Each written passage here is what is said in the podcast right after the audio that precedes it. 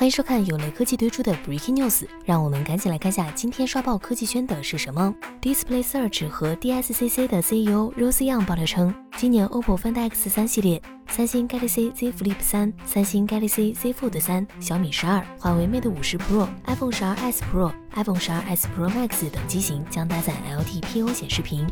LTPO 可以让显示器大幅降低刷新率，而不需要任何额外的硬件。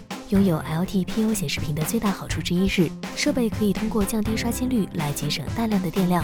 例如，新的 Galaxy S21 Ultra 会根据你正在观看的内容，从一百二十赫兹降到十赫兹。所有这些都是实时发生的。LTPO 与 Micro LED 一样，都属于高成本但高回报的屏幕技术。随着用户对手机屏幕要求逐渐提高，这类需要高投入的屏幕技术也会慢慢成为智能手机的标配。